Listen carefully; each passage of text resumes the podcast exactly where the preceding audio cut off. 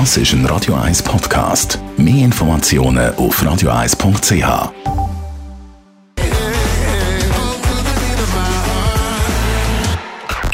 Best auf Morgenshow.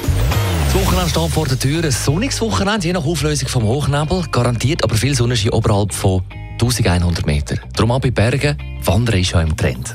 Berner Oberland, weil ich dort schon mal eine schöne Wanderung gemacht habe. Die Schwegalp. in Engadin oder so, weil das äh, landschaftlich für mich am schönsten ist. Oder vielleicht das Oberwallis, dort wird man ja mit Schnee, der aussieht wie Kokain, also quasi Werbung für äh, Zürcherinnen und Zürcher.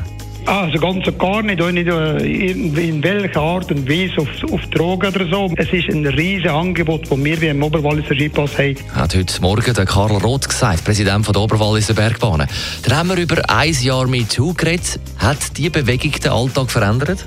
Im Kleinkosmos ist immer noch das Gleiche. Wenn Sie in einem Büro arbeiten, wo es ein paar Typen hat und ein paar Frauen, die Behandlung ist immer noch die gleiche. Aber sonst global habe ich schon das Gefühl, dass die öffentliche Welt ist ein bisschen sensibilisierter. Ich glaube zu wenig, aber ich glaube, gerade Frauen in meinem Alter müssen ein bisschen mehr anstehen, damit die Jüngeren wissen, dass sie sich wehren können und dass sie selbstbewusst können Nein sagen können. Im Modelbusiness gibt es übrigens keinen Wandel. Wir haben heute darüber geredet, heute Morgen mit der Manuela Frey. Sie ist Chefjurorin von der Show Switzerland's Next Top Model, die dann heute startet auf Pro7. Das ist natürlich für den Catwalk Runway immer noch so und das wird sich wahrscheinlich auch nicht ändern. Die 90, 60, 90, das typische Laufstigmal, das wird immer so bleiben und ist schon immer so gewesen. Ja, wenn Sie beim Schnaufen die Bodenhaftung verlieren, sich beim Staubsaugen müssen anschnallen, beim Drachensteigen Seidendrachen sind, Ihre Finger beim Klavierspielen zwischen den Tasten stecken bleiben, wenn beim Entenfüttern die Enten Sie füttern, dann sind Sie zu dünn.